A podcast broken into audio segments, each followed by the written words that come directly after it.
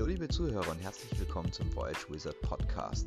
Ich habe 2018 schon einen Podcast gemacht. Da ging es hauptsächlich darum, dass ich versucht habe, möglichst viele Schritte in einem Jahr zu gehen. Es waren genau 4.444.444 Schritte innerhalb eines Jahres.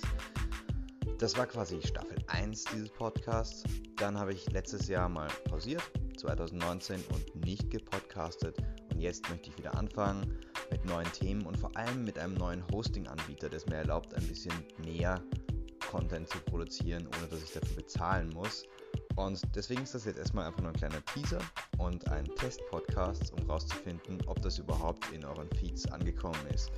In euren ähm, iTunes-Bibliotheken, bei Spotify oder bei dem Podcast-Ding, das ihr verwendet, um auf eure Podcasts zuzugreifen, was vielleicht nicht iTunes und nicht Spotify ist. Ja, wie gesagt, das ist nur ein kurzer Test und mehr gibt es später